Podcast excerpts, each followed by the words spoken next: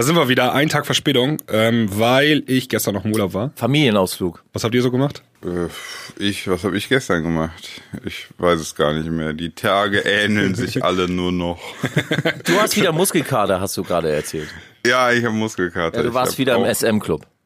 Genau, da muss ich immer richtig schwere Gewichte tragen und heben. Ich, ich bin da aber nur so als als ähm, Assistent.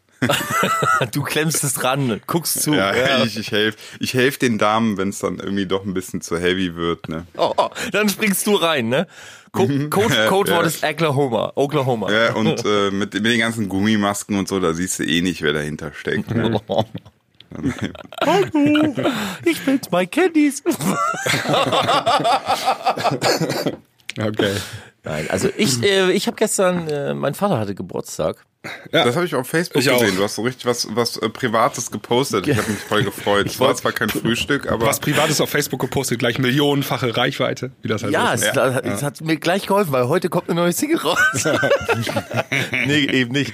Aber Papa hatte gestern Geburtstag gehabt, da waren wir dann. hast du den mal schön instrumentalisiert. Ja, der wollte das auch. Er hat gesagt, machen wir hier noch ein Foto oder so? Ja, alles klar, Papa.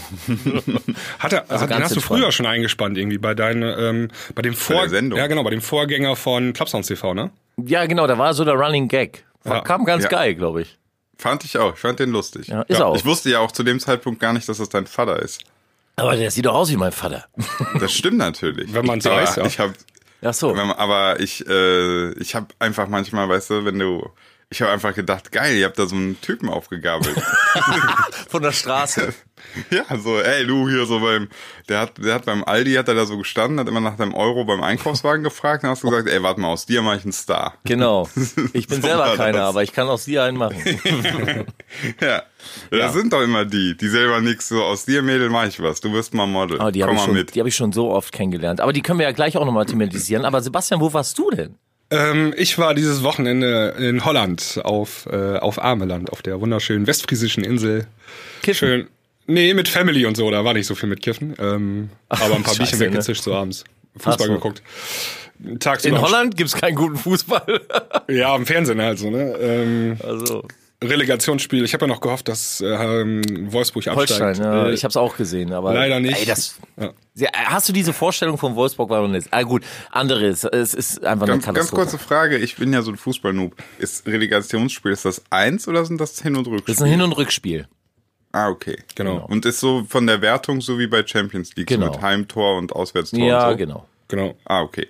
Gut, mehr wollte ich gar nicht jetzt äh, den, den äh, Fußball-Podcast hier nicht äh, strapazieren. Ja, genau. Und Wir dann bin machen ich ja- äh, Freitag weggefahren, gestern Abend wiedergekommen. Deswegen äh, kommt dieser Podcast einen Tag später, als ihr sonst gewohnt seid. Genau, also eure Hassmails bitte an Sebastian at Dancechart. Ja, da können wir auch noch mal einen Podcast drüber machen, über, über Hassmails von irgendwelchen Usern. Äh, Kriegst du das viele? häuft sich mittlerweile. Aber ist ein anderes Thema. Ja, das ist, das ste- steigt ja, ist ja mit der Reichweite einfach. Ja, genau. Also umso größer die Facebook-Seite wird, desto mehr äh, merkwürdige Leute zieht das halt so an. Haben wir Äh, nicht aber wie schon gesagt, 46 Follower oder so?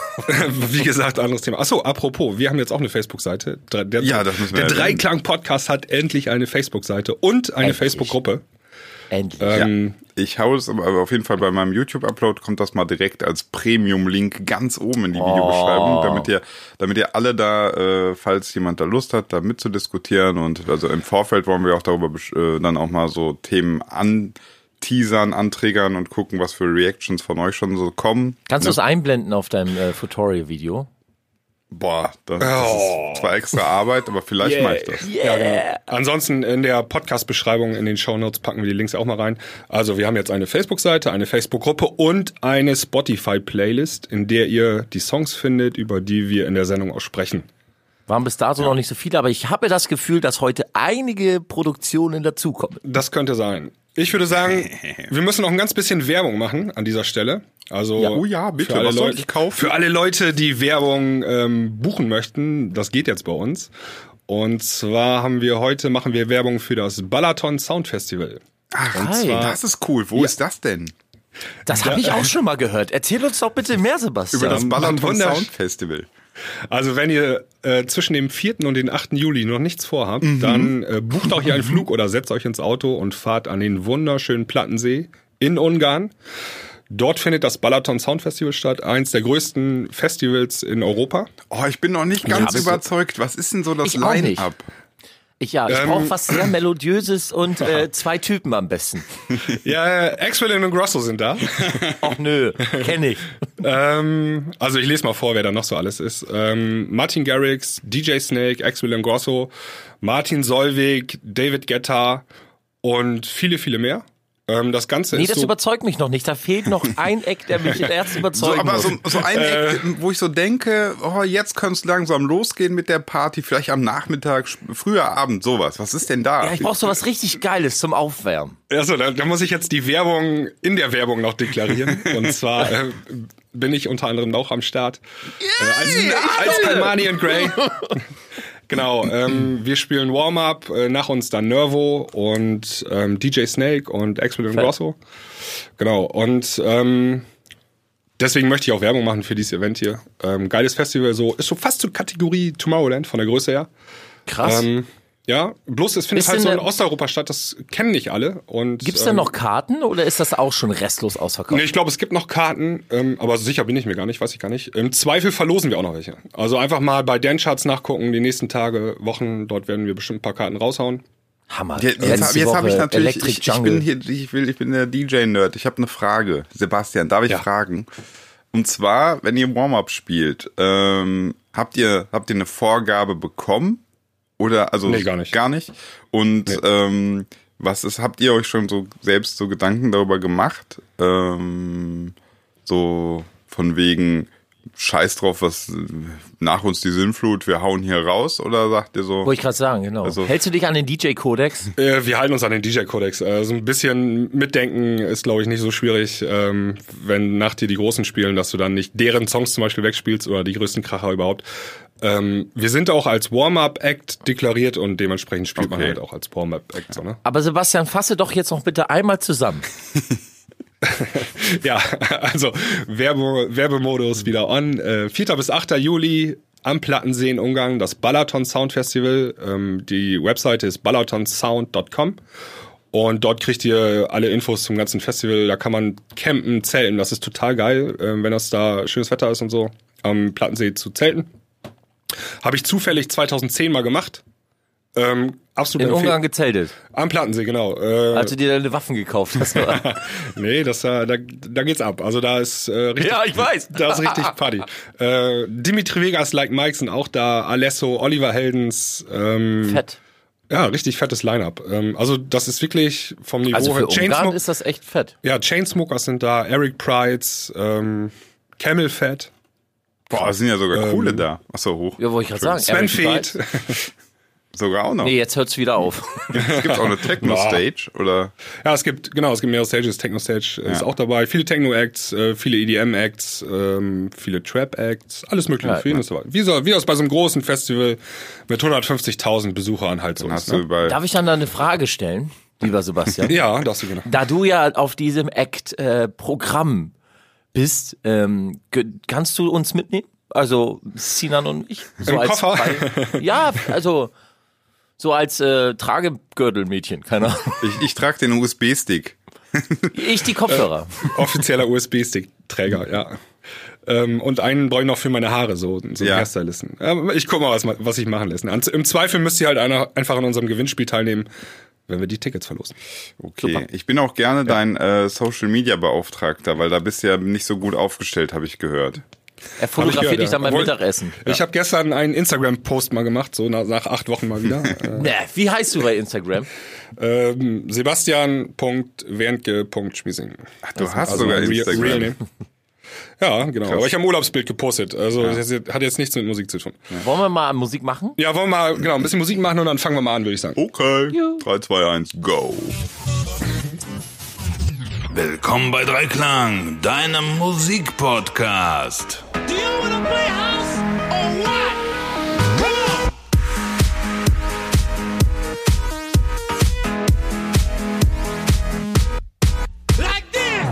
Ja, wollen wir uns noch kurz vorstellen irgendwie? Ja, ich stelle mich mal vor. Ich bin der Sinan. Ich bin unter anderem Ich- bekannt als Tavengo und Futorial auf YouTube. Wer, wer seid ihr so? Wer, wer seid ihr überhaupt? Bitte. Grüße aus Kiel. Äh, ich bin Sebastian. Also Basti. Basti. Und Sebastian kommt jetzt. Wie in der letzten Woche. Ja, ich bin immer noch Sebastian. Ähm, ich mache dancharts.de und ähm, mache auch ein bisschen Kalmani and Grey, wie ihr gerade lange Zeit erfahren habt. Und ähm, bin auch als äh, DJ hier oben im Nordwesten äh, unterwegs äh, als Mark van Damme oder unter dem Sag mal, Namen ihr Mark haut, aber sag mal, ihr haut hier immer eure komplette, soll ich jetzt auch sagen, was ich alles Ja, so vor allen Dingen deine Vita ist ja die beeindruckendste von uns allen. Ja, du bist einfach nur so Nein. bescheiden. Bescheiden, das kenne ich Ja. nicht. Ich bin, Weil wir müssen einen noch um, seht ihr das? Wir haben das oben rechts gerade in diesem Audio-Podcast eingeblendet, äh, Dauerwerbesendung. genau. Ja. Ja, dann fangen wir mal an. Ich schaue nächste Woche raus, wer ich bin. Oder Okay. ja, ratet es. Wenn ihr die Lösung kennt, schreibt es bei YouTube unten in die Ja, Kommentare. genau. Wer, Ja, schöner, ist, wer schöner ist dieser, Cliffhanger so. Wer ist dieser komische Heini, mit dem wir hier reden? Wir haben schon mal mitbekommen, er hat einen krassen, er hat einen krassen Papa. Geilen Papa. Wollen wir heute, Ja. wollen wir endlich mal über äh, das Thema sprechen? Thema. Über, also wollen wir den Running Gag kaputt machen und das tun? Ja, eigentlich nicht, ne? Also ganz ehrlich. Ich, aber wir müssen. Wir müssen. ja, wir müssen. Ja. Oh, ist aber ein schönes Foto, was du gepostet hast. Okay, wir reden heute über Ghost Producing. Genau. Also Ghost Producing soll heute unser Thema sein. Ähm, wir wollen mal ein bisschen darüber sprechen, was das genau ist, äh, was dahinter steckt und warum man das überhaupt macht und wie tief das in unserer Szene verankert ist, oder? Wer, und wer hat's erfunden? Herr Die Ghost. Holländer. Achso, die Holländer. ich dachte, das war ein Milli Vanilli, aber das ist ja noch ein bisschen was anderes. Ne? nee, das war ja. Ist das Ghost Producing gewesen? Nee, genau, das ist eigentlich nicht Ghost Producing. Aber irgendwie immer, wenn man über Ghost Producing spricht, ähm, fällt ganz schnell dieser Milli Vanilli-Vergleich, obwohl der eigentlich hinkt oder schief ist zumindest. Erstens das und zweitens, äh, Ghost Producing kam, äh, kam ja erst zu groß auf äh, in der elektronischen Richtung. Also vorher hat sich da keiner irgendwie Gedanken drüber gemacht oder gesagt, Mensch, ich finde das aber nicht toll, dass der Justin Timberlake äh, nicht alleine in seinem Studio sitzt und sich auch noch Aber ich, ich produziert. glaube, und ich glaube, das also. hat, das ist so der, der große Unterschied ist ja, wenn du selber jetzt kein ähm, wirklicher Artist bist, also du nicht jetzt singst oder Gitarre spielst, was so, was so offensichtlich ist, weißt du? Bei DJen, bei DJ-Leuten, DJ, DJs, ist es ja so, dass du ähm, die, die Stopp, eigentlich du hast Gender vergessen. ja, ja, Entschuldigung. ähm, die, dass die, dass du die Kunst dahinter, das ist ja schwer zu sehen, was macht er jetzt? Er steht da an so irgendwelchen elektronischen Geräten und da kommt so Musik aus den Lautsprechern und ich glaube, deswegen ist das so auch so prädestiniert dafür, dass man das so gut ghosten kann. Weil, ne, weil das ist ja das, was du meintest mit Milli Vanilli. Die sind ja nicht wirklich geghostet worden, sondern ähm, die sind ja produziert, also den Nee, komplett. ja, die komplett, wurden, also die haben es ja auch nicht gesungen. Das ist halt, die haben ja Playback Genau. gemacht. Wurden sie also wirklich geghostet, würde ich sagen. Also ich meine, wir reden ja hier von Ghost Production, das heißt, irgendjemand anderes produziert für dich eine Nummer. Ähm, da wir da kein Gesang drin haben oder kein, in den meisten Fällen keinen äh, eigenen gesungenen Singsang oder Gitarrensound oder wha- whatever, ist Mini Validi eigentlich auch komplett Ghost Produced, weil es hat auch jemand anderes gesungen. Ja, dann ist es aber nicht Ghost Produced, also mit Betonung auf Produced, sondern Ghost Acting. Go, ja, Acting oder Ghost Performance oder keine Ahnung, Ghost Ja, performt Singing. haben die ja. Also tanzen konnten Ja, ja, tanzen konnten, das war, das war, was sie konnten. Ja, Ghost Singing oder so, also ganz Ja, aber, aber aber- die haben ja auch aber- äh, ge, äh, ge, ge, geplaybacked. Sehr gut. Ja, und einmal haben sie geil live gesungen. Kennt ihr das legendäre Video, Ja, ja. wo sie dann auf der Pressekonferenz? Ja. Oh Mann. Äh, ver verlinken wir auch in den Shownotes, gibt's auf YouTube. Ähm, auf jeden Und Fall. den Track hauen wir in unsere Spotify-Playlist rein. jeden Aber Fall. die hatten, die hatten eine Sache, die äh, mit dem heutigen Ghost Producing viel zu tun hat. Die haben verleugnet, dass die ähm, sozusagen nicht selber der ausführende Part hinter dem Ganzen sind. Also das, ja, was heute auch noch, das, was heute so auch ein bisschen die Seuche ist, des ganzen Ghost Producing, ähm, es wird einfach nicht mit offenen Karten gespielt sozusagen. Ja. Und ähm, das haben die damals ganz extrem halt betrieben. Äh, die haben den Grammy gewonnen und haben immer noch behauptet, die hätten das selber gesungen. Ähm, bis es dann irgendwie äh, rauskam. Ähm, dann hat das Band auf einmal gestockt. Aber lasst uns doch mal, lasst uns doch mal äh, äh, kurz mal. Könnt ihr euch dran erinnern, wann das so gefühlt angefangen hat? Also wo ihr mitgekriegt habt, okay, das ist Thema bei den Leuten. Äh, bei mir kam das so mit Social Media, Facebook irgendwie kam das jetzt. Ja, vorher wusstest du es doch wirklich auch gar nicht. Also ich hatte das gar nicht auf dem Schirm. Ich weiß auch gar nicht. Also ich, ich kann gar nicht sagen, ist dann in den, ähm, fangen wir mal an, wo ich jetzt angefangen habe, so elektronische Musik zu hören. Ähm, 90er, Mitte 90er. Ähm, da war, ich weiß es gar nicht. Ich habe halt viel so Paul van Dyck gehört. Hat er das selber produziert? Ich weiß es wirklich überhaupt nicht. Bin davon ausgegangen. Also Also ich bin der Meinung, dass Paul äh, das selber produziert. Also irgendwann auch nicht mehr. Also ich glaube, irgendwann ist auch schon so Team dazu gekommen, oder? Ja, genau, das ist halt die Sache. Da müssen wir auch, äh, da gibt's ja auch differenzieren, differenzieren. Genau. Wer ist Also, ein ein hundertprozentiger quasi Ghost Act und wer hat das quasi initial gezündet und hat dann irgendwann gemerkt, so, ja, äh, jetzt hole ich mir ein Team dazu und bin nur noch quasi Teamleiter. Ja, aber irgendwann kannst du es auch nicht mehr. Also nehmen wir mal so Ex wie Robin Schulz. Das ist ja so Paradebeispiel. Ähm, der hat lange bevor er erfolgreich war oder ist, äh, hat er ja schon Mucke produziert und sie auf Soundcloud, wir kennen alle das tote Soundcloud noch, liked, wer es noch kennt, äh, hat dort seine Musik hochgeladen. So und unter anderem auch den Remix zu äh, Mr. Props Wave, den er ja selber auch geschraubt hat. Ja. Ja, Und das, auch- Das waren aber keine richtigen Remixe, sondern eher so Bootlegs, ne? Also, Ja, gut, Bootlegs, ja genau. Später wurde es dann, weil es offiziell ist, ein Remix. Ähm, aber er hat halt selber diese Bootlegs und auch Originalkompositionen selber produziert, komponiert und das kam alles aus, aus seinen Händen. Waren da auch schon Originalproduktionen bei? Weiß ich gar nicht. Ja, waren auch schon Originalproduktionen bei. Also äh, die dann auch später auf seinem ersten Album veröffentlicht wurden. Aber es ist Und, doch witzig, ähm, oder? Also, ähm, das ist wieder so eine geile Entwicklung. Also er hat angefangen, hat wirklich selber was gemacht. Äh, ich will ihm jetzt nicht zu nahe treten, aber ist wahrscheinlich jetzt nicht so der von, von der Technik her wahrscheinlich nicht der geilste Schrauber der Welt, aber er hatte ein sehr, sehr gutes Gespür. Ne? Das ist ja, Genau. das ist ja fast noch wichtiger, dass er irgendwie erkannt hat, ah, okay, das ist ein Song, der, das, der hat eine richtig gute Hook, der ist irgendwie ein bisschen zu langsam mit Gitarre.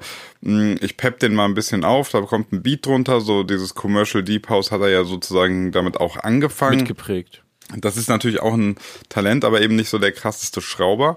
Und ähm, jetzt, das sieht man ja auch in der Robin Schulz Doku auf YouTube, ähm, es ist ja wirklich so, er hat ja mit der Produktion nicht mehr so viel zu tun, ne? Also. Ja, aber du musst das, ja genau, also er hat halt, wie gesagt, ähm, dann ging dieser Erfolg halt los und dann kam halt das Management, dann kam Stefan Dabruck und dann kommt das Label und dann bist du halt nicht mehr ein Produzent, dann bist du Act. Und dann äh, spielst du auf einmal zigtausend Shows, also übertrieben gesehen jetzt, hast Interviews, äh, Fotoshootings, dann eigene Modelinie, was da nicht alles kam. Okay, aber jetzt fra frage ich mich, ähm, wir gehen davon aus, oder anders gefragt, Nee, nee, also wir müssen nicht davon ausgehen, das ist Fakt. Also die Junks-Jungs produzieren Robin Schulz mit. ja, ja, Also aber, das ist- ja, aber was genau. ich jetzt meine ist, ähm, Also Junks muss man eben noch erklären, das ist unter anderem äh, Jürgen Dohr. Den sieht man Genau. auch in der, in der Doku von Dohr und Mangold, kennt man vielleicht früher noch. Mega, mega. Ähm, Armada Music Act, glaube ich, auch gewesen. Mega Produktion gehabt. Und die stehen jetzt auch musikalisch, also die machen sozusagen die Studioarbeit für Robin. Ja, und der Krammer, den darf man auch nicht vergessen, auch ein ganz talentierter Schrauber. Also das sind drei Jungs, die wirklich auch schon wirklich vieles geschraubt haben in der elektronischen Musik. Also auch vieles mitgeschraubt haben, sei es damals Dabruck und Klein noch mitgeschraubt haben oder bei vielen, vielen anderen Acts. Das sind wirklich richtig ja. gute Schrauber. Zum Beispiel ähm, diesen großen Mogwai-Hit, äh, wie hieß der noch? Ähm, You, got, you know... nein, nee, nein, nee. nein. Warte, äh, welchen meinst du, Mammut? Welchen meinst du jetzt? Da gab es so einige von Mo- Mammut. Ja, stehen auch in den Credits drin. Also, ähm, witzigerweise muss man kurz mal eben einschieben. Ähm, man kann mittlerweile, also das könnt ihr auch, also die Hörer, bei Soundcloud, ach, bei Spotify, ähm, auf dem Desktop, also auf der PC-Version, äh, rechte Maustaste auf den Song, dann kann man Mitwirkende anzeigen lassen. Genau. Und dort stehen dann die Leute, die den Song geschrieben haben. Und die Leute, die den Song produziert haben. Sofern das Label diese Angaben weitergegeben hat. Richtig. Und bei Mammoth, also diesen richtig großen EDM-Hit von Mogwai, stehen halt Art Tiggeler, das ist glaube ich äh, Mogwai selber. Mhm, genau. Bierbrot kenne ich, dann die beiden Jungs von Dimitri Vegas und Like Mike, die auch äh, aufgeführt sind im Artistnamen. Und dann steht Dor, Kramer Genau. äh, und noch ein Dor. Sind das Brüder? Ja, Dor Mangold hast du ja, das sind Brüder. Okay, ich, ja, genau. weiß, ja, dann ne? sind die beiden das. Also stehen Genau, Dor und dann Mango und Krammer halt, ne? Genau, und dann Ähm, steht auch produziert von Junks da drin. Also die haben ja. Ja. Also die haben das Ding produziert. Oder ähm, Und eins könnt ihr euch äh, jetzt schon mal, äh, an liebe Hörer da draußen, äh, Dimitri Vegas und Like Mike, die stehen nur drauf. die haben, die machen, die haben noch nie was selber gemacht. Ja, so jetzt viel äh, komme ich nochmal zurück zu meiner Frage. Und zwar, Gerne. Äh, Robin Schulz hat irgendwann so einen, einen Nerv getroffen, ne? So Ja. mit dieser Waves-Geschichte. So. Ist dann so groß geworden. Jetzt meine Frage an euch, wenn das groß geworden ist und Leute das Konstrukt oder den Act Robin Schulz gut fanden, was fanden sie gut? Ich glaube, das hat weniger mit dem Act zu tun. Ich glaube, am Anfang hatte es, oder bis dato hatte es immer noch was mit der Musik zu tun. Ja, ja. Er hat halt den Zeit, die Nerv der Zeit getroffen.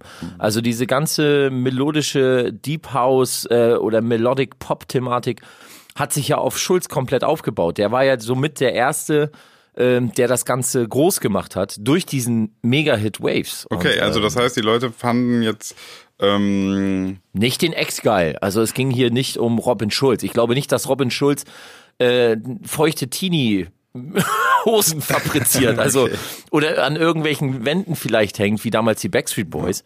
Ich glaube, bei Robin geht's wirklich um die Musik. Okay, also, aber dann, dann ist das doch, Ja. ist doch ein interessanter Punkt, dass man dann sagt, irgendwann kam so eine Stelle anscheinend, ähm, da hat man dann gesagt, hey, das hast du echt prima gemacht, Robin. Jetzt übernehmen andere. Nee, nee, nee, nee, nee, das, das, das ist komplett falsch. Also ähm, Robin ist ja in allen involviert. Das Ding ist, er hat einfach keine Zeit, sich ins Studio zu setzen und Songs selber von Anfang an bis Ende durchzuproduzieren. Und ab einem gewissen Level, wo Robin sich ja bewegt, bei einem weltweit erfolgreichen Act, da bist du dann halt äh, irgendwann auch als Schrauber oder als Produzent oder Künstler an einer gewissen Grenze und dann brauchst du Hilfe von erfahrenen, großartigen Schraubern und Produzenten. Also ich selber habe das ja ist auch. das, also ist das noch das, was es am Anfang war? Ja, natürlich. Robin ist ja involviert in allem. Und das ist, und da hört, hört bei mir nämlich, also da finde ich, ist dieser, dieser Ghost Producing, da kann man das ganz nicht so sagen, weil Robin ist in allen Produktionen involviert und er schraubt selber noch rum, sobald er kann oder gibt seine Meinungen, seine Ideen und alles, was er hat, gibt er mit in den Prozess mit rein. Also er ist, er ist ausführender Produzent. Er sitzt zwar nicht an der Maus regelmäßig oder am Keyboard, aber er ist ausführender Produzent. Das ist mal, da kann man äh, einen gut, guten Sprung nochmal nach hinten machen. Und zwar dieses ausführender Produzent, das gab es in den 80ern schon bei Dieter Genau. Bohlen. Ja. Ähm, Dieter Bohlen, viele denken ja, der sitzt da im Studio und hat dann da äh, die Songs produziert, ganz alleine, keine Ahnung. Aber der war ausführender Produzent im richtig im wortwörtlichen Sinne. Er hatte dann seine ähm, seine Produzenten da gehabt, sein Brother Louis da, wie ist der, Louis Rodriguez. Genau, der die Kickdrum, der Kickdrum Maker. Das war der, das Mastermind eigentlich bei den ganzen Ja. ähm, Modern Talking Hits. Und ähm, Bohlen hat einfach nur so die richtigen Leute zusammengebracht und hat vielleicht auch noch den Text geschrieben, aber der hat die, der hat zugesehen, dass die Produktion am Ende fertig wurde sozusagen. Das ist, man muss da richtig fein differenzieren, wenn man mit den ganzen Wörtern jongliert. Aber er hat jetzt nicht äh, am Mischpult gesessen und irgendwie die EQs eingestellt oder so. Nee, das nicht. Also Luis Rodriguez, das war sein Co-Produzent damals zu Modern Talking Zeiten, auch Blue System. Mhm. Die haben halt, also der hat halt wirklich für damalige Verhältnisse die Dimitri Vegas und Like Mike Kick rausgeholt. so, hier, doch, das muss richtig schön ballern. Das muss hier, hier, pass mal auf, hol mal so richtig schön die Kick raus. Luis, mach mal hier fett. Und ähm, er war halt, äh, das soll nicht heißen, dass sie da nur daneben saß, aber er hat unter anderem die Gitarren eingespielt, er hat ja auch gesungen. Ähm, also das, da ist, ja, ausführender Produzent schon wirklich gut. Ja, ja, genau. Also kann man ein bisschen die Parallel, Parallelen ziehen zu Robin Schulz wahrscheinlich heutzutage. Ähm, aber ich weiß nicht, ähm, wo, letztendlich muss man auch mal echt ein bisschen vorsichtig sein, was man so erzählt, weil ganz genau weiß man es natürlich nicht, weil man nicht dabei war bei so einer Produktion. Oder Ja, er weißt du ja- jetzt, wie eine, wie eine Unforgettable von ähm, Robin Schulz entstanden ist? Weißt du auch nicht, oder? Ne, weißt du nämlich auch nicht. So, Doch, bin jetzt zickig. natürlich weiß ich das. Ja, a- aber also um, ähm, um das. Ähm, Sollen wir das mal, kla- also pass auf. Ja, genau, man muss genau differenzieren. Also Wir differenzieren mal. Pass auf. In der Regel läuft es so. In der Regel läuft es so. Ich weiß jetzt, ich bin ehrlich, ich weiß nicht, wie es bei Robin Schulz war. Ich kann es mutmaßen, weiß, äh, weil ich weiß, wie es bei mir teilweise ist. Oder bei Acts, die ich Ghost produce. Ähm, also ich produziere auch für andere. In der Regel ist es so, ähm, man bekommt meistens eine sogenannte Topline, also einen fertigen, geschriebenen Song. So, das ist dann meistens äh, äh, ja irgendein ein Sänger, Songwriter, der dann äh, äh, irgendein schönes Sing-Sang-Lied geschrieben hat und davon bekommt man dann jede Menge zur Verfügung gestellt.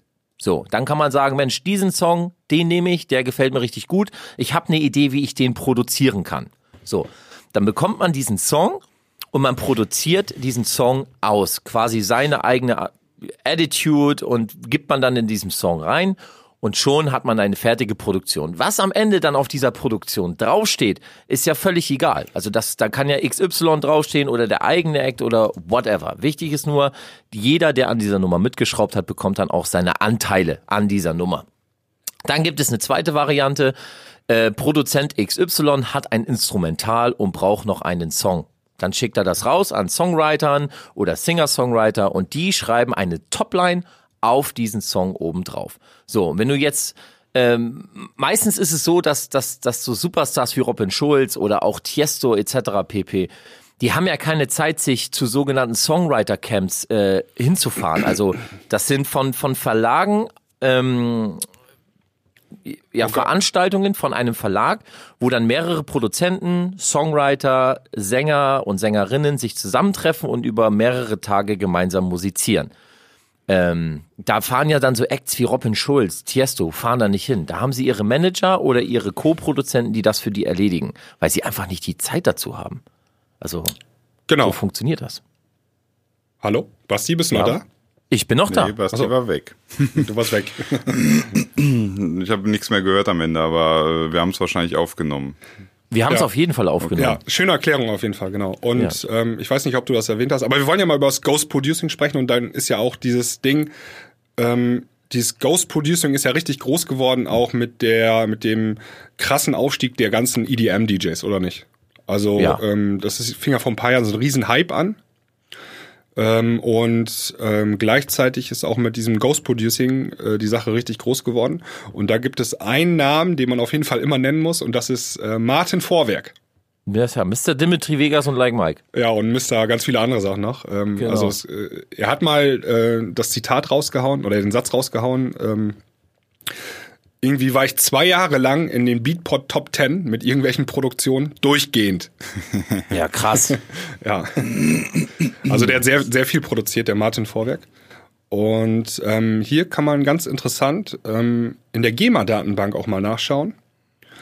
Und Die für jeden zugänglich ist, darf man auch noch mal sagen. Da kann jeder reinschauen, wenn er möchte. Genau, auf GEMA.de kann man äh, reinschauen. Jetzt gibt's noch eine Ausnahme, wenn man GEMA-Mitglied ist, kann man sich äh, kann man einen Antrag stellen auf ähm, die erweiterte Repertoiresuche. Genau. Das habe ich mal gemacht. Und dann hast du ein Wo paar steht da mehr überall drin? Genau, dann hast du ein paar mehr Suchkriterien. Also dann kannst du halt äh, ein paar mehr Sachen äh, in den Filtern einstellen, einfach nur so.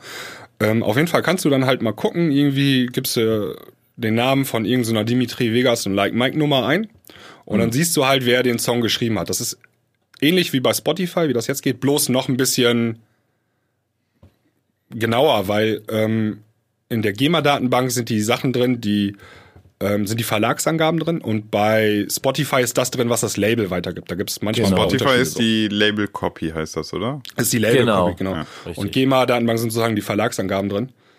Und da kann man halt sehen, dass der äh, Martin Vorwerk halt sehr viel äh, produziert hat für andere, halt so ein klassischer Ghost Producer halt, ne? Ja. Also, ähm, Aber die, ja. Warum, warum, ich glaube, was unsere Zuhörer auch mal wissen möchten, ist, äh, obwohl ich glaube, wir haben ein paar Fragen auch bekommen, ne? Ich glaube, die müssen wir auch mal noch abarbeiten. Ähm, aber warum nennt man das denn nun Ghost Producing? Warum Geist? Damit man ihn nicht sieht? Und ist das schon dieses, ähm, sag bloß nicht, dass du das gemacht hast, äh, du bist gar nicht existent, dich gibt es nicht, Mr. Produzent. Deswegen heißt du Ghost Producer oder wieso hat man das eigentlich so betitelt? Ja, genau, soll der unsichtbare Mann sozusagen, also ein Geist als unsichtbar vielleicht, äh, der im Hintergrund äh, die Sachen produziert und es soll bewusst nicht öffentlich gemacht werden, dass der eigentliche Künstler den Song gar nicht selber gemacht hat. Sonst würde man es ja Co-Producer nennen. Ja, genau. Das sind wir wieder bei diesen feinen Unterschieden, die man äh, ziehen muss. Und die sind auch sehr wichtig. Also Ja. äh, ich glaube, ich habe in der letzten Sendung schon gesagt, dass ich generell überhaupt kein Problem mit Ghost Producing habe, wenn der jeweilige Act am, am künstlerischen Prozess, also beziehungsweise an der Produktion in irgendeiner Art und Weise auch teilnimmt. Das heißt, äh, er sagt, ey, ich habe hier einen geilen Sample gefunden oder können wir das so und so aufbauen, dann habe ich da überhaupt keinen Schmerz mit. Ich habe nur einen Schmerz mit, wenn es so Jungs gibt, die sich für XY Kohle eine Produktion kaufen. Es gibt ja im Internet sogar Anbieter, Seiten, die Produktionen für, für, ja hier, du kannst die fertige Produktion für 500, 600 Dollar kaufen, ist deine. Und da habe ich halt absolut Bauchschmerzen mit. Ich habe gestern ähm, noch bei Facebook habe ich gesehen, dass sogar einer, also ein Kollege, der so Future House und Future Base macht, ähm, schrieb, hat ein Posting geschrieben. Aktuell äh, habe ich ein paar äh, Future House Nummern günstig abzugeben.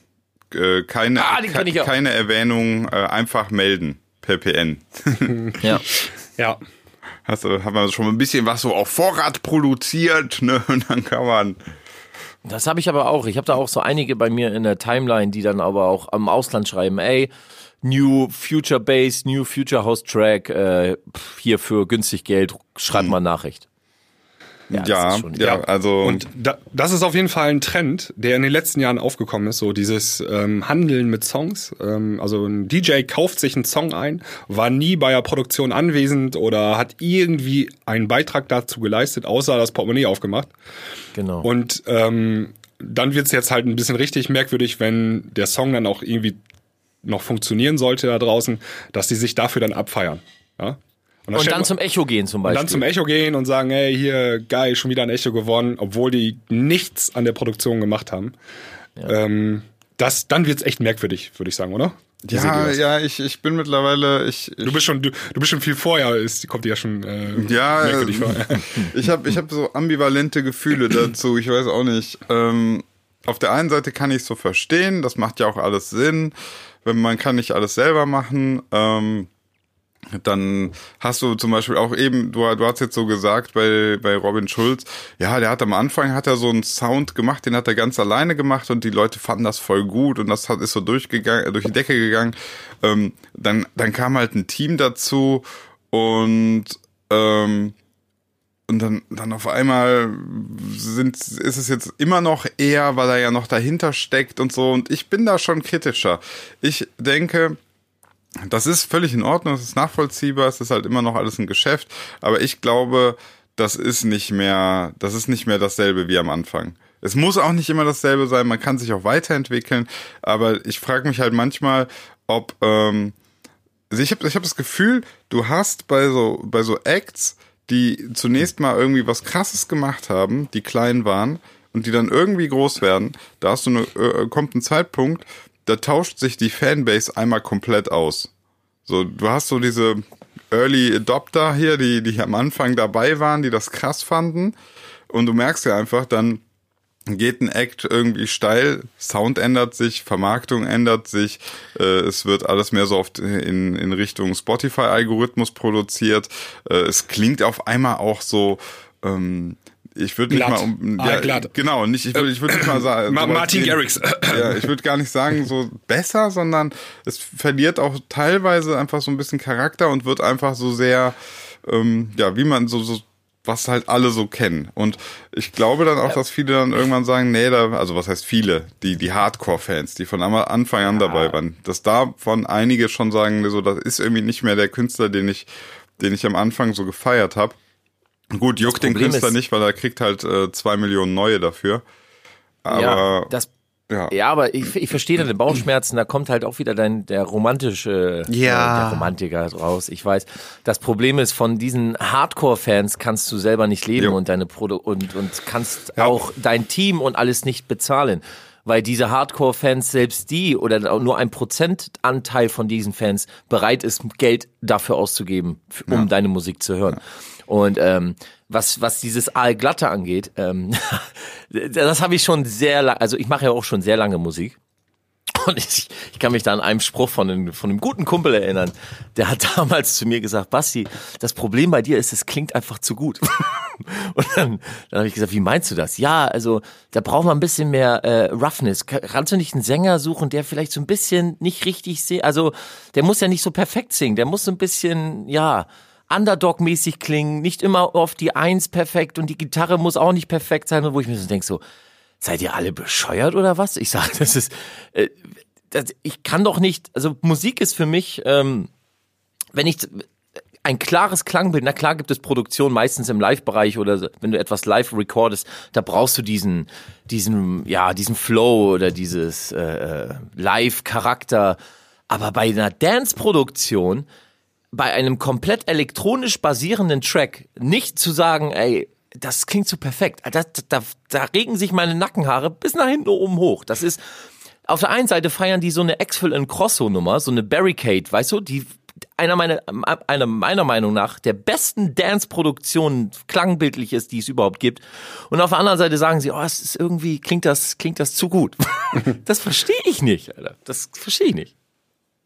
Äh, Ja, ich äh, muss mir aus den Fragmenten, die hier ankommen, verstehen, was du gesagt hast. Aber Ach so. ja, ähm, Die, vielleicht die, Te Technikprobleme.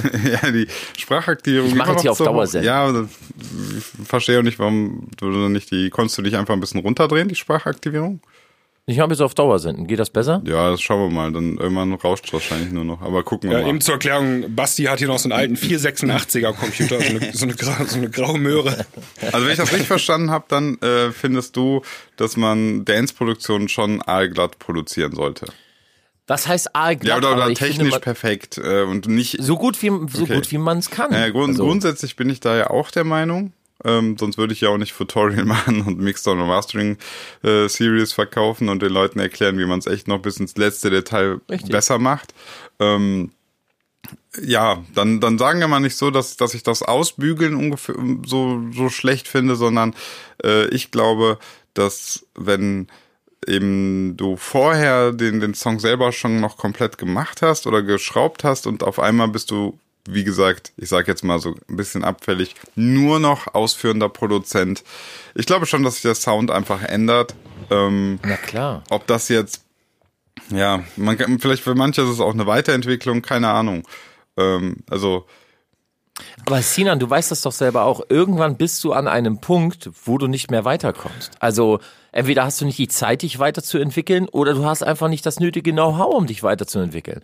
Und ab einer Größe wie Robin Schulz, äh, Weltstar, da musst du abliefern. Also da musst du wirklich Single für Single und Album für Album abliefern. Ich glaube, das ist auch das, das große, wenn, Entschuldigung, wenn ich da kurz reingrätsche. Alles gut, Basti. Aber ähm, diesen Erfolgsdruck, den du hast, der ist enorm hoch. Du hattest irgendwie mal Glück. Glück, du hattest einen One-Hit-Wonder und der ging völlig und dann musst du aber auch den nächsten Hit wieder landen und dann den nächsten und das schaffen ja die meisten nicht oder früher war das ja so, es gab super viele One-Hit-Wonder.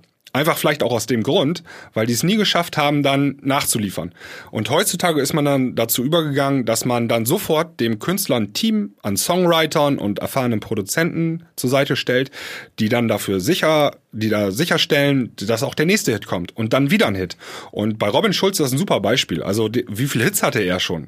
Unglaublich viele. Ja, Wahnsinn. Er ist nicht umsonst der erfolgreichste deutsche Künstler der Nachkriegsgeschichte geworden. ja.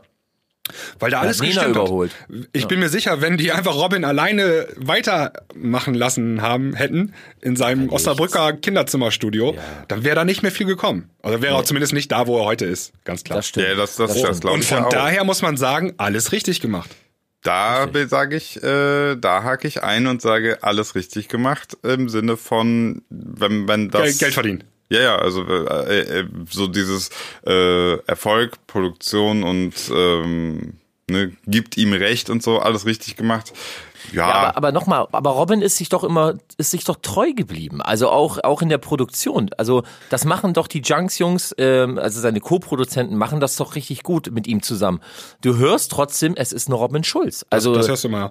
Und du hörst aber gleichzeitig auch eine Weiterentwicklung. Die machen da Genau. richtig Kunst auf hohem Niveau. Und was Ja. richtig, richtig geil ist, ähm, also Leute, guckt euch mal diese Robin Schulz-Doku an. Das war, ich glaube, letztes Jahr ein Kinofilm sogar noch. Irgendwie- ja, gibt's jetzt for free auf YouTube. Genau. Dort gehen die richtig offen mit dem Thema um. Die sagen, Mega. äh, Ja, das fand Robin ist irgendwie gut. 250 Tage im Jahr, fliegt er um den Planeten. Und ähm, wir brauchen ein Team im Studio äh, zu Hause, die das Ganze machen, musikalisch.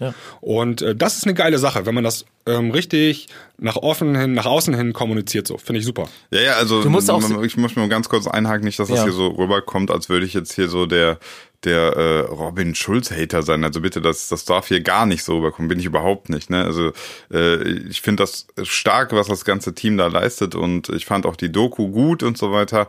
Ähm, ich möchte nur die so die Position einfach mal einnehmen eines eines Fans der ersten Stunde, der vielleicht diesen äh, diesen Bootleg-Sound von Robin cool fand. Das ist so, Ja. ne, da, da, wo ich mir so denke, okay, ich glaube, der ist dann irgendwann als dann ähm, war es James Blunt oder so äh, mit Robin Schulz. Mega Nummer. Ne, ne, ich glaube, der ist dann irgendwann raus. Also Ja. das ist dann, aber ist ja auch nicht schlimm, ist ja auch nicht schlimm. Er hatte Genau. ja seine Tracks, die er mit dem gut fand. Bei mir ist es halt häufig auch so, dass ich so sage, ähm, ich finde diese, ich, ich, genau das, was, was Sebastian eben gesagt hat, du merkst einem Künstler und du merkst einem, äh, einer Musikproduktion diesen Druck, den merkst du an. Also du merkst, ob, ob es funktionieren muss und ob es, äh, ob, ob es in eine gewisse Richtung produziert wurde oder ob ein Künstler komplett frei war, sich so gar keinen Kopf gemacht hat, einfach gemacht hat. Das merkst du. Ne? Ja. So und ähm, ich finde es immer schön, wenn man, wenn, wenn so, so Produktionen sind, wo ich so denke, wow, krass, das ist, das ist ungewöhnlich, das ist mutig und so, ne? Und das hast du natürlich ab einer gewissen, ähm, ab einem gewissen Erfolgsdruck, kannst du dir Mut nicht mehr leisten. Ja, das ist halt so. Das stimmt. Ja, du musst halt aber auch, wie, wie schon vorhin gesagt, du musst halt abliefern. Ne? Du musst produktionstechnisch, das muss halt stimmen. Und wir reden ja, wenn wir jetzt mal Robin Schulz als Beispiel lassen, das sind ja Pop-Produktionen, die dort abgeliefert werden. Also das sind wirklich ähm, High-Class-Sänger, Sängerinnen, äh, da sind äh, Instru also das ist wirklich eine richtig starke Pop-Produktion. Und äh, die ist nicht auf dem Level einfach mal so eben auf dem Computer zusammengeschraubt, wie zum Beispiel Martin Garrix äh, mit Loop, hier Loopers zusammen und äh, die aktuelle Game Over heißt sie, glaube ich. Ja. Wo der dann, während er im Flugzeug sitzt, äh, sein MacBook aufschlägt, seine Kopfhörer aufsetzt und so ein DJ-Tool einfach runterrattert, weil das sind Clubproduktionen. Klar klingt die alles gut und geil produziert, weil der Garrix auch wirklich ein guter Schrauber ist. Aber, aber das ist halt äh, äh, eine Clubproduktion und keine Internationale Popnummer, ja.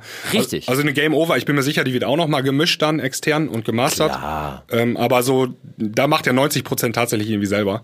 Ähm, bei so einer So Far Away kann man ja, wie gesagt, auch nachgucken bei, ähm, bei Spotify oder bei GEMA.de. Da sitzen zehn Leute oder so dran, ne? Die, Ja, klar. Also, also kein Witz, das ist ein rie- Riesenteam, was da dran sitzt. Und ähm, die Sachen produziert. Dann, ähm, ich würde, ja, oder wolltest du noch was sagen gerade? Ich wollte auch noch was sagen. Ich will Nee, auch noch was sagen. also ich habe mir ja überlegt, äh, so, also man kann ja tatsächlich, wenn man äh, mal, ich glaube, wir alle drei haben so ein bisschen Insider wissen, wer was produziert und so weiter. Wenn man jetzt hier mal einen Namen auf den Tisch packen würde, ähm, kann man ja schon auch teilweise, glaube ich, ähm, Karrieren so ein bisschen zumindest mal eine Delle verpassen, so ne, wo dann wirklich Fans sagen, oh. Mein großes Idol produziert das ja tatsächlich gar nicht selber. Aber, Hätte ich das genau, mal das-. Aber jetzt, wem stört das eigentlich? Also ich glaube, dass es der, dem Otto Normalverbraucher draußen, also Völlig wenn- scheißegal ist. völlig scheißegal. Ist mir Laden. Ich finde Ja. die Musik einfach geil. Aber so, dennoch denn gibt, du gibt es dieses, ja, es gibt dieses natürlich Phänomen. ganz krass unterscheiden. Ähm, du hast ja wirklich ganz verschiedene Kategorien von Fans. Ne? Du hast ja denjenigen, der hört einfach im Radio oder der hört äh, seine, lass es auch Spotify sein und so. Dem ist das sowas von egal, wer das ist.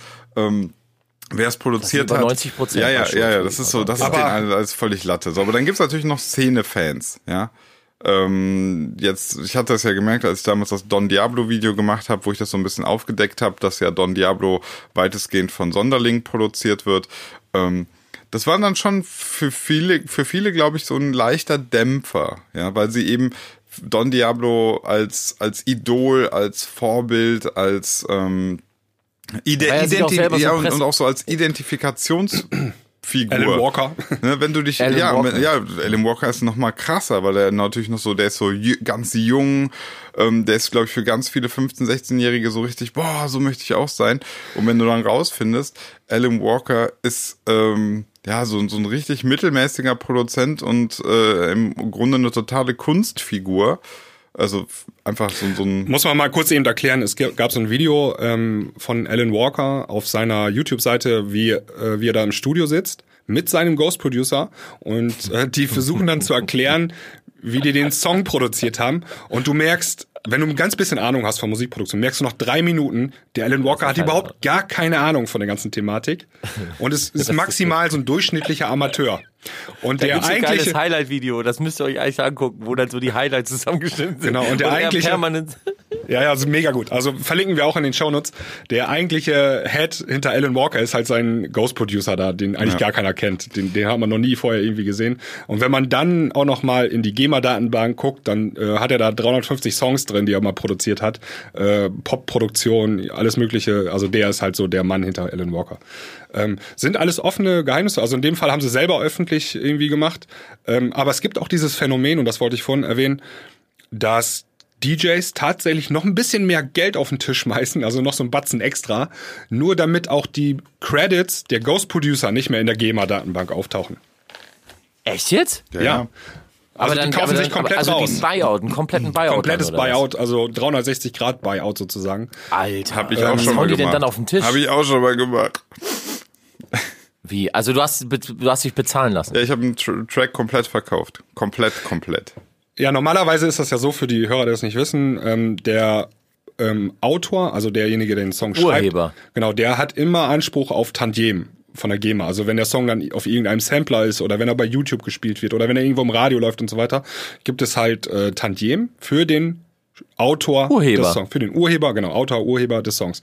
Und ähm, wie gesagt, also diese GEMA-Webseite, Datenbank oder jetzt auf Spotify ist halt so eine Quelle, wo man eigentlich nachgucken kann, wer das Ganze in- echt, also in Wirklichkeit geschrieben hat.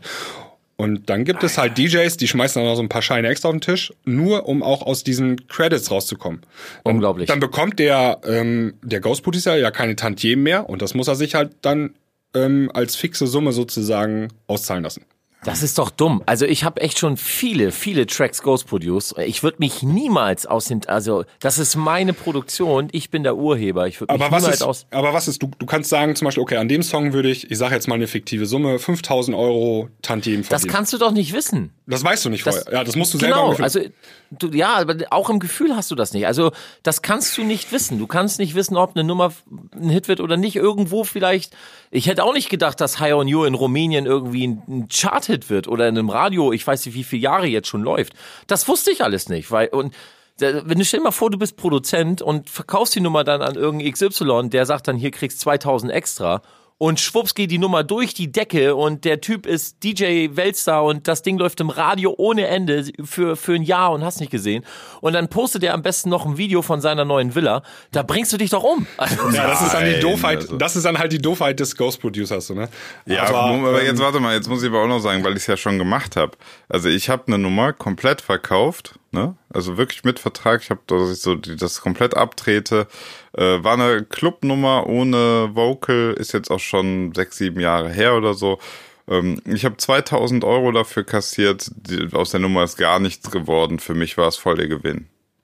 Ja, Ja, ist, ein, also ist du eine musst- Wette halt so dann, ne? Ja, Genau, Und du musst natürlich, wenn du weißt, also du hast wusste, der, der Song, so- der Song kommt nicht in die Radios. Das wusste ich. Ja, gut, okay. Dann kann man das, aber wenn du eine Produktion wirklich hast mit, mit Gesang, Ja, also wirklich das finde ich halt auch krass, Produktion. aber wirklich, ich habe da, ich habe ein Club-Ding gespielt und so war halt ein, ein Typ, der wollte die unbedingt haben und wollte die unter seinem Namen rausbringen. Ich weiß auch nicht, was er genau damit vorhatte. Und dann hat er gesagt, komm hier 2000 Euro. Und dann habe ich gesagt, ey, ganz ehrlich, komm, nimm. Ja. Tschüss. Aber mach darum, das ist, darum soll es eigentlich gar nicht gehen. Viel interessanter ist ja die Tatsache, dass der Typ, der die Produktion einkauft, auf keinen Fall möchte, dass man sieht, dass er das nicht produziert hat. Ja. Und warum? Ja, genau. das Und warum? Also warum sagt er nicht, ey, hier, mach, kannst du noch sogar ein- auf Instagram ein Foto posten, hier, ey, mit dem Typen habe ich das zusammen zumindest co-produziert oder irgendwie sowas, ne? Genau. Das ist doch heu- heutzutage völlig egal. Das interessiert doch keine Sau. Ja, aber es ist irgendwie immer noch so negativ irgendwie, aber ich verstehe es halt auch nicht. Ich meine, das sind kleine psychologische Dinge. Anstatt zu sagen, ich habe eine neue Single raus, kann man doch einfach sagen, wir haben eine neue Single raus. Absolut. Und Oder- das wird ja auch schnell peinlich, ne? Also wenn du dann so, ähm, dann irgendwie postet der DJ ähm, ein Bild von seinem ähm, Studio, auch in Anführungszeichen, äh, Ja. und dann siehst du, jemand, der ein bisschen schon mal Musik produziert hat, weiß sofort, alles klar, der Bestellt. Song ist dort auf jeden Fall nicht entstanden, auf diesen Genau. 50 Euro HiFi-Lautsprechern.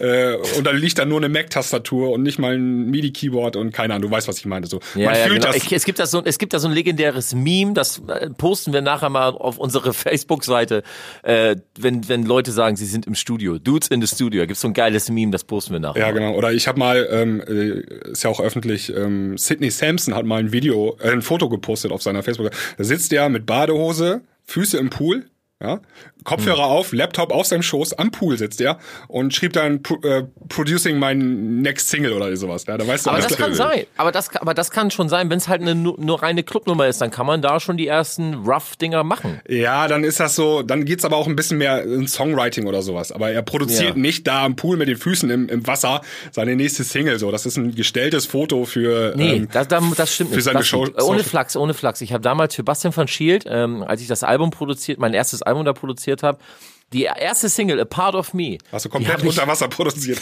Nicht unter Wasser, nee, nee, im ICE. Im ICE Okay. auf dem Weg nach, ich glaube, ich war, weiß ich nicht, auf irgendeinem Booking und war sechs Stunden im ICE unterwegs und habe dort im ICE auf meinem MacBook die Nummer A Part of Me geschraubt. Später kam dann halt nur noch die Vocals drauf und ein bisschen Feinschliff, aber ich würde mal sagen, 90% des Tracks habe ich auf dem MacBook im ICE gebaut. Also das kann schon sein. Hättest du Trottel mal ein Instagram-Foto zu dem Post, zu dem, dem Hättest du, die gemacht? hättest du die Nummer mal im, im richtigen Studio produziert, wäre sie äh, mega erfolgreich gewesen. so, und spätestens jetzt kriegst du aufs Maul. Ja, also was ich damit sagen will, also diese, diese, das sind ja auch, also ein Sidney Sampson ist ja auch eine, eine Nummer schon im Business, so der, das Ja. ist, der, der ist ja aus diesem Kinderzimmer Producing äh, Value schon lange raus. Also die Jungs, da, da, da, da passiert das auf ganz anderem Niveau sozusagen eigentlich. Ne?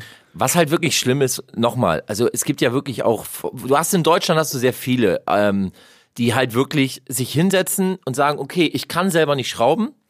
Ähm, was ich aber gut kann, ist mich vermarkten. Äh, ich mache das jetzt mal folgendermaßen. Ich äh, kaufe jetzt mir eine Produktion für Summe XY äh, oder kauf mich in eine Produktion rein, bezahle die Vocals, bezahle irgendwie noch hier was und bezahle da was. Ja, Hauptsache so- ich stehe mit meinem Genau. ja? So, dass ich stehe da Hauptsache mit meinem Namen irgendwo mit drauf und kann dann damit, mit das, was ich am besten kann, nämlich po- posen, äh, meine Facebook-Timeline vollknallen und äh, sich dann hinstellen und sagen, meine neue Single und hier, mein neuer Track und hier und da krieg ich, und es gibt in Deutschland einige, die das machen, da krieg ich jedes Mal, krieg ich dort, da fällt mir der Pimmel ab. Sorry, da Ja, ich da- echt Plack. Da sind wir genau bei dem äh, Stichwort, wo wir vor zehn Minuten waren. Das wirkt dann auch schnell peinlich, ne? Also Ja, aber die Leute wissen es doch nicht. Also das ist das ja halt. Also die ganzen, wenn du dann so die Kommentare liest von den ganzen Jungs, die dann unten drunter schreiben, von wegen, mega, ey, deine Nummer geil und der, oh, die rollt, die ist so mega, die haben ja keine Ahnung davon. Und ähm, das ist halt, ja, das ist, und dann Wie findet vor allem, denn- vor allem, Ja. Kaufen die sich ja auch die Produktion nach, nach, nach Gefälligkeit der Leute. Also jetzt ist gerade Future Bass in, ich mache jetzt Future Bass. Geil, jetzt ist gerade Basshouse in, äh, mache ich Basshouse. Äh, jetzt, pass auf, dann hau ich noch so ein altes äh, Nelly-Thema oben drauf und dann äh, ist das geil. So, jetzt, jetzt ja, ich, welchen auf. Song muss ich jetzt in unsere Spotify-Playlist packen? ja, kannst du raufhauen. Borchen Villa, no matter what. Boah, nimm das von Nelly, das ist viel besser. Ja, nimm das Original von Nelly, ist Ja, wirklich viel, viel das besser. ist richtig geil. ich ich, ich mach beide. Okay. Und den Hoodie kannst du dir dazu bestellen. Ähm, jetzt aber pass mal auf. Also nochmal klar sagen. Äh, also grundsätzlich muss man ja sagen, dieses DJ und Ghost Producer oder nennen wir es nicht Ghost Producer, DJ und Producer, diese Kombination ist ja absolut sinnvoll. Da sind wir uns ja alle einig. Total. Das ist ja die sinnvollste Kombination überhaupt. Das ist ja noch viel, viel, viel besser als äh, erfolgreiche Produzenten äh, auf die Bühne zu schmeißen. Hust, Avicii. Ja, ähm, das ist ja total, das ist ja eigentlich macht das ja Sinn. Total. Ne? Es ist die beste Kombination, weil du hast jemanden, der auf dem Floor ist, der die, der weiß, was die Leute hören wollen oder wann sie zu welchem Moment irgendwie abgehen. Und wenn der das dann nach Hause oder ins Studio zu seinem Produzentenpartner bringt und sagt, ey, pass auf, es gibt da eine Nummer, hier, wir müssen mal so und so bauen und da geht's meistens eher nicht so gut, dann müssen wir mal so und so bauen. Dann hast du doch ein perfektes Team, die dann halt aufeinander abgestimmt sind und dort gute Mucke So, produzieren. und selbst wenn du jetzt sagst, ähm, der DJ, äh, der auch jetzt schon so aktiv ist und so, aber der hat keine eigenen Singles und selbst wenn er gar nicht bei der Produktion dabei ist, ja, wäre das nicht trotzdem in Ordnung, wenn man das nicht als Ghost Producing macht, sondern einfach als Collaboration, also als Zusammenarbeit, dass du einfach sagst, ähm, hier, ich bin DJ, ich habe auch Bookings, ich habe aber irgendwie nichts, was ich selber rausbringen kann. Ich habe nichts, was unter meinem Namen läuft. Dann könnte man doch sagen, okay, dann machen wir halt eine, nehmen wir jetzt mal den DJ, ähm, DJ, weiß ich nicht, Sonnenbrille. Und DJ Sonnenbrille macht zusammen mit Tavengo und ich produziere jetzt die Nummer, ja.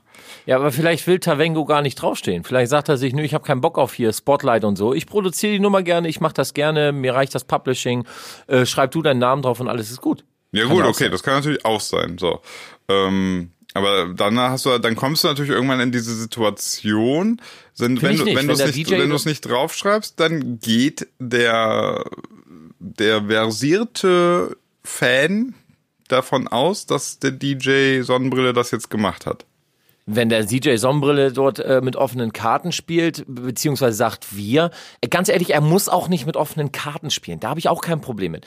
Wenn Das ein meine ich ja, der kann ja nicht sagen wir, wenn du gerade gesagt hast, dass der Tavengo hat keinen Nee, Bock nee, auf, pass auf, pass auf. äh, namentliche Nennung. Nee, nee, da, differenziere ich jetzt. Vielleicht hat der Produzent keinen Bock. Guck mal, bestes Beispiel. Wenn ich eine Nummer schraub für irgendeinen äh, Jungen hier und dann haut er die raus, wurde ich auch schon oft gefragt, wollen wir die zusammen machen? Wo ich mir dann sage, so, nein, komm, mach alleine, ist doch scheißegal. Ähm, du kannst hier gern Instagram-Posting machen, dass wir hier im Studio sitzen oder zusammen posten oder äh, was basteln oder so. Alles schön und gut. Äh, aber ich muss da jetzt nicht mit draufstehen.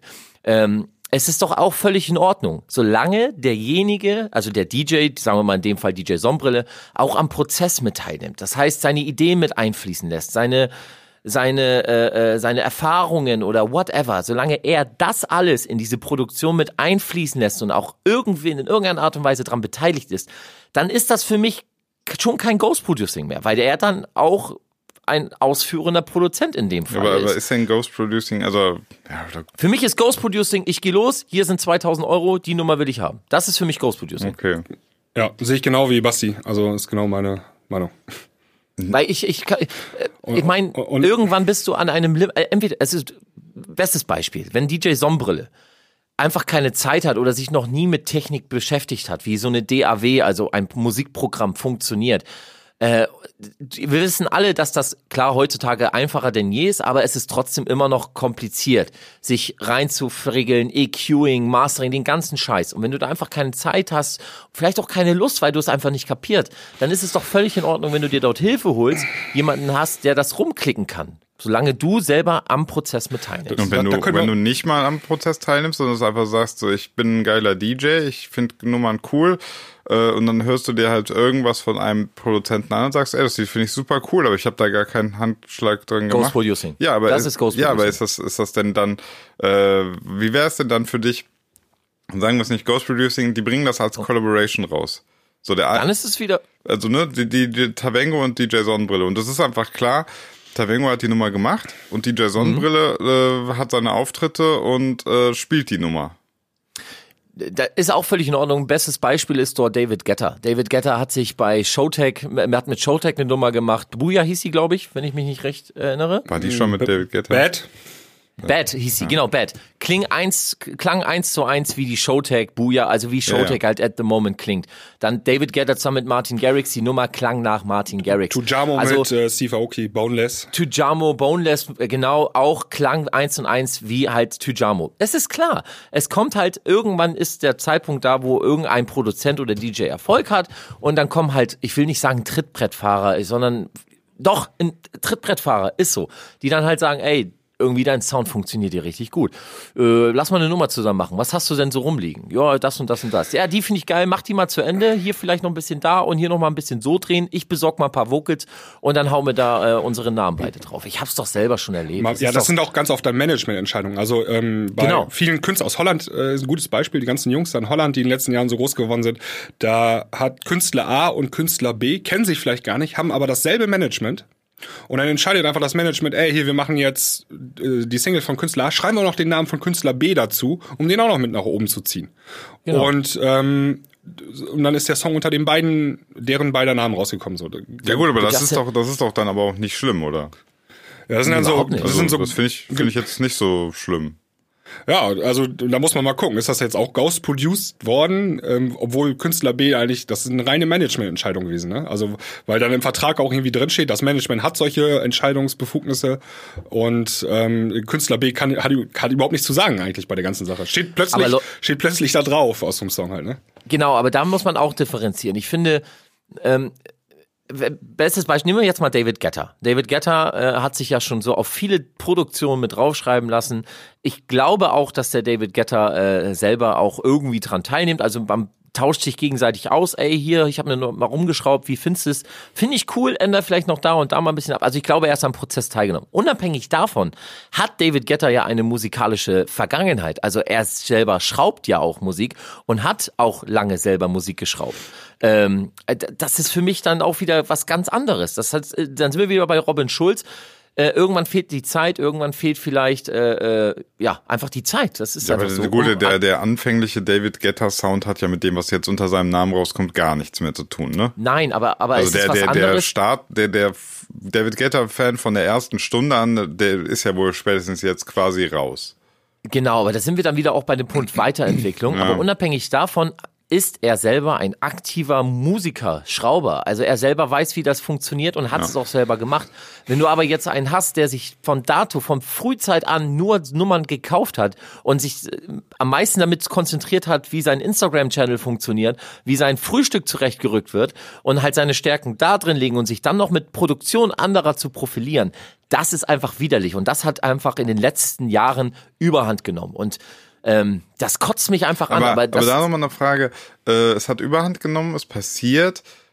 Kennen wir einen Act, wo es ähm, auch funktioniert hat? Ich habe das Gefühl, ganz häufig Nein. wird das probiert, wird so gemacht, aber ehrlich gesagt verschwindet das ja auch so in der in der Bedeutungslosigkeit. Oder gibt es irgendwie jetzt einen Nee, also ich kenne nicht einen, wo es funktioniert. Also das sind meistens Momentaufnahmen, dann haben die halt ihre Lichtblicke, releasen dann mal durch Zufall irgendwie eine Nummer auf äh, äh, irgendeinem relativ großen Label oder werden im, äh, äh, im Podcast, Radio, wo auch gespielt von dem, von dem Superstar-DJ und darauf basiert dann halt die komplette Karriere, also auf Trittbrett fahren und äh, das sind immer nur Lichtblicke, da ist nix hinter, da ist kein Background hinter und das wird auch nie funktionieren. Also an alle da draußen, die mal vorhaben, DJ, Produzent, Superstar zu werden, lernt die Materie, lernt das äh, äh, Handwerk produzieren äh, und tauscht euch aus. Also ihr braucht einen Background, ansonsten funktioniert es nicht. Und selbst wenn ihr 15 Minuten Ruhm hat, danach ist alles vorbei. Also das ist einfach Fakt. Das, das, das siehst du halt ganz oft, dieses Phänomen. Also es gibt dieses Phänomen, über Nacht wird auf einmal der Sound voll gut, dann weißt du alles klar, der hat jetzt einen Studio, Ja. Studioknecht so, der macht das dann für den. Und wenn der weg ist, dann kommt da auch nichts mehr. Das ist dann ganz oft Genau. so. Oder wenn der Ghost Producer wechselt, hörst du das auch. Das ist dann auch manchmal ganz äh, schlimm.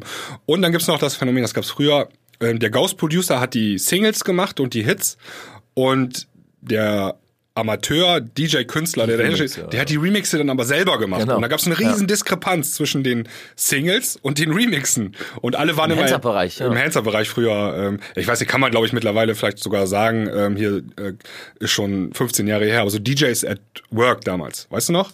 Ja, äh, Die genau. Singles waren äh, Chartproduktion und ähm, die ha- auch sogar glaube ich Echo gewonnen, ne? Ja.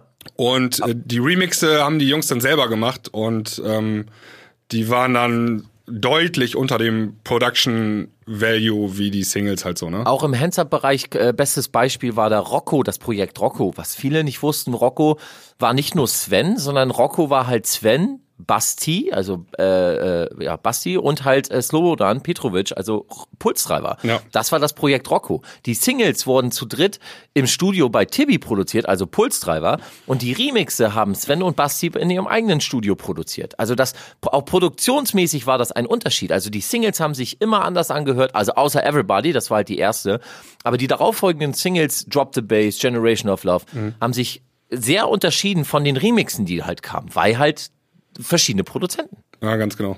Das sind also also Nachteile, wenn du äh, wenn du so wenn du so arbeitest halt irgendwie, ne? Oder halt auch Vorteile. Also ich, ich würde das jetzt nicht als Nachteil sehen. Ich würde das als Vorteil sehen. Es ist doch geil, wenn du eine Single hast, die darauf produziert ist oder wo du weißt, okay, ähm, damit möchte ich so den Namen ein bisschen pushen. Ich möchte auf einem größeren Label releasen. Ich möchte vielleicht auch mal in die Charts, um halt meinen Act ein bisschen nach vorne zu bringen. auf der anderen Seite haust du in den Remix das raus, was du, was du selber geil findest oder wo du, wo du deinen Sound irgendwo siehst.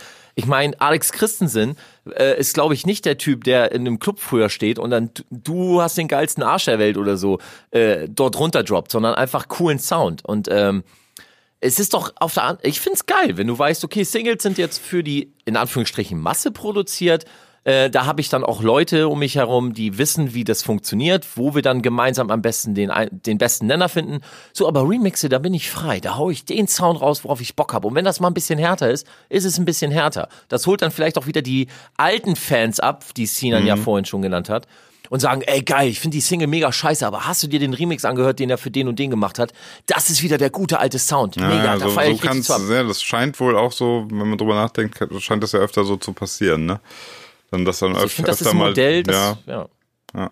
Dass so das Aushängeschild nach vorne ist erstmal so die poppige Spotify-Nummer und bei den Remixen kannst du dich dann so ein bisschen Ein austoben. bisschen ausleben, ja. Genau, weil letzten Endes willst du doch auch äh, einen gewissen Erfolg haben. Oder was heißt Erfolg? Du willst ja, dass deine Musik irgendwo gehört wird. Und damit sie gehört wird, musst du erstmal die große Masse ansprechen, damit sie dich überhaupt erstmal auf den Kieger kriegen. Und das schaffst du nicht mit Randgruppenmusik oder es ist super, super schwer und gänzlich unmöglich. Ja. Und ähm, das, da, da brauchst du halt einfach Leute, ähm, die dir da mit Rat und Tat zur Seite stehen. Und das ist auch nichts Verwerfliches, solange du am Prozess teilnimmst. Das ist ein sehr schönes Schlusswort, würde ich sagen, von Basti. Mhm. Ja. Jetzt haben wir keine Namen genannt. Wollen wir noch am Ende noch ein paar Namen raushauen? Ja, also ich möchte noch mal einen Namen raushauen. Äh, schaut mal in der GEMA-Datenbank nach, was Brennan Hart so alles macht. Also äh, ihr kennt ihn als Hardstyler. Der ist aber auch als äh, Ghost Producer aktiv. Der macht auch, der geht auch in Richtung Popmusik und sowas alles. Äh, weiß man äh, nicht viel von so, aber der ist ein aktiver Mann hinter den Kulissen. Genau. Und ähm, die Jungs von Sonderling, ähm, über, sehr 700, viel. über 750 gemeldete Songs in der GEMA-Datenbank. Das ist sehr viel. Dann haben wir Manuel Reuter. Ähm, Ja.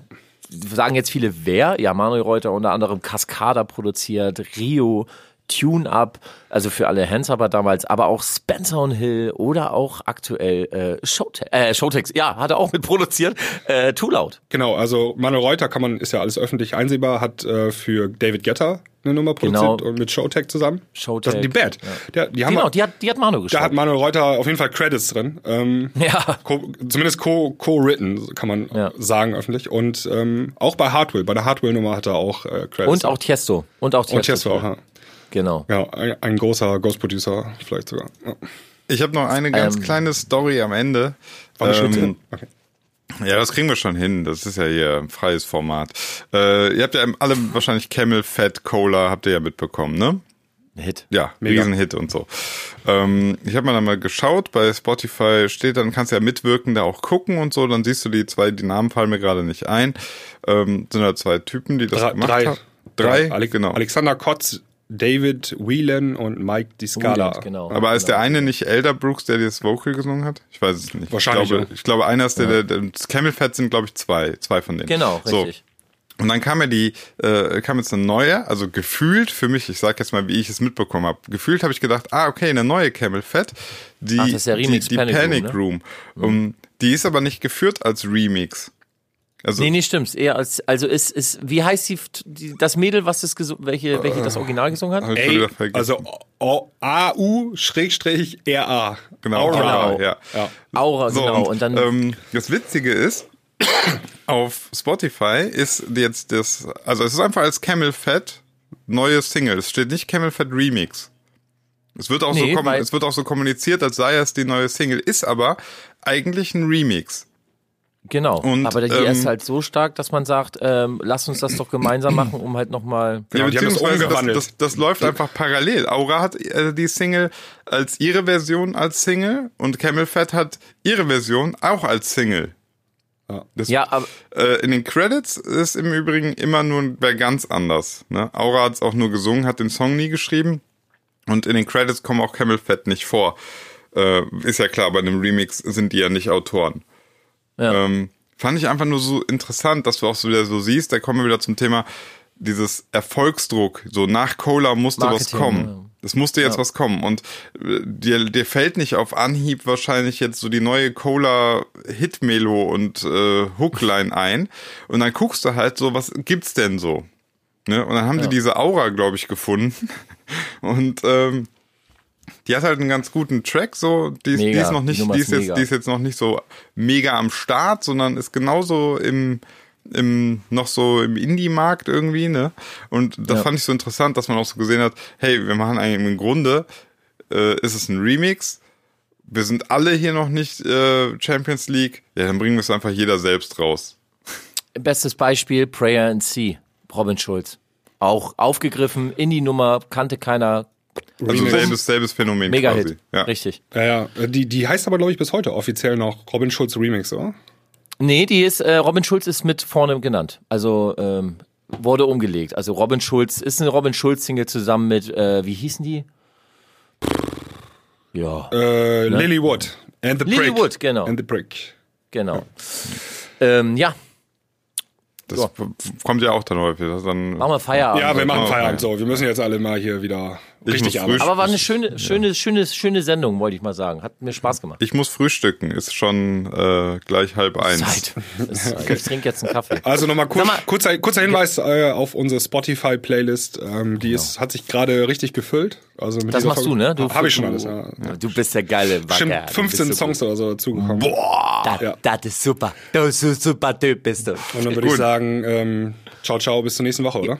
Und nicht vergessen, äh, bitte liked unsere Facebook-Seite, kommt in unsere Gruppe und äh, Gruscheln nicht vergessen und anstupsen. Anstupsen. Alles klar. Tschüss zusammen. Bis dann, ciao. ciao.